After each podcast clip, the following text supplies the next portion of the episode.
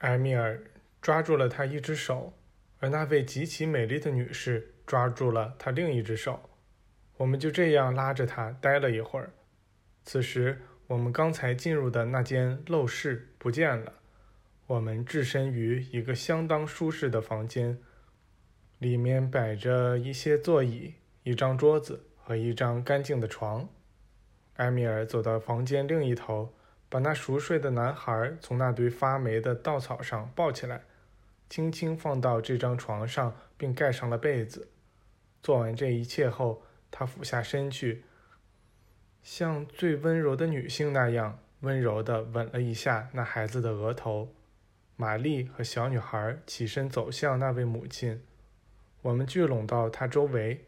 她双膝跪下，抓住玛丽的两只脚，一边亲吻他们。一边恳求玛丽不要离开他。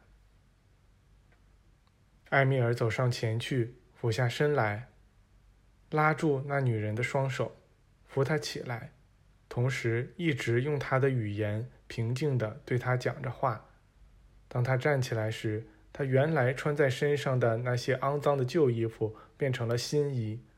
他沉默了片刻，像是惊呆了，随后扑进玛丽张开的双臂里。他们这样待了一会儿，然后埃米尔把他们分开了。这时，小女孩张开双手跑上前来说：“看我的新衣服。”她转向玛丽，玛丽弯腰把她抱了起来。小女孩用双臂搂住了她的脖子，把脸靠在她肩膀上。雷蒙刚好就站在他们后面。那女孩从玛丽肩膀上。朝他伸出两只胳膊，仰起头来，对他露出一个快活的微笑。雷蒙上前一步，伸出双手。女孩抓住了他的手，说：“他爱我们所有人，不过最爱这位亲爱的夫人。”他边说边指着玛丽。埃米尔说：“他要去看看能否找到那位父亲。”过了一会儿，他把那位受了惊吓。脸色有点阴沉的父亲带了回来。玛丽穿过房间，把小女孩在他身边放下。在这男人阴沉的外表下，还是能看出一种深深的感激之情。我们离开了这个地方，在我们走之前，那位母亲请我们再来。我们答复说，第二天还会再去的。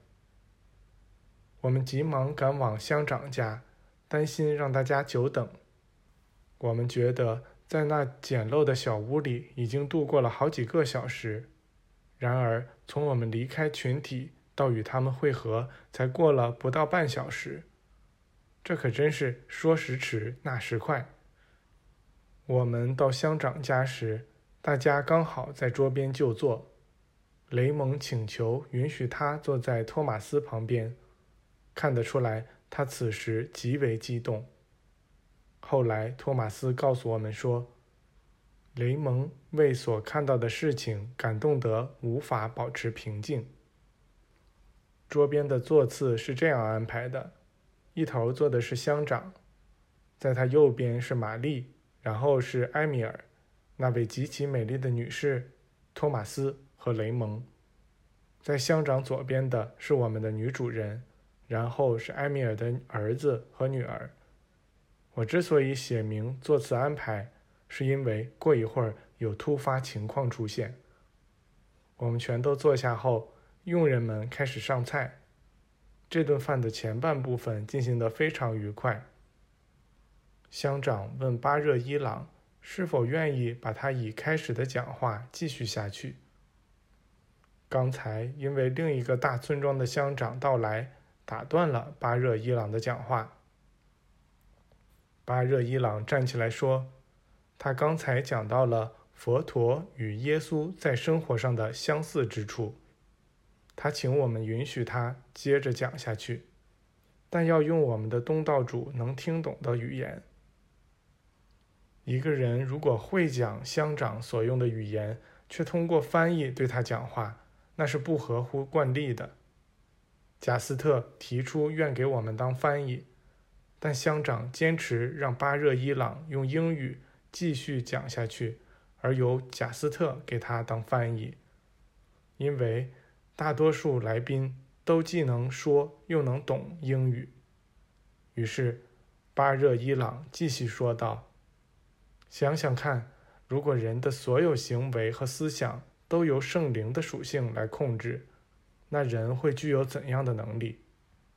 耶稣说：“当圣灵来到你们身上时，他参照的是上帝的力量统治他所有孩子生活的那个时期，也就是上帝显现于肉身之中的时期。”实际上，这种灵性成长已经开始了，因为许多人已开始了解先知和预言者的生活与教导。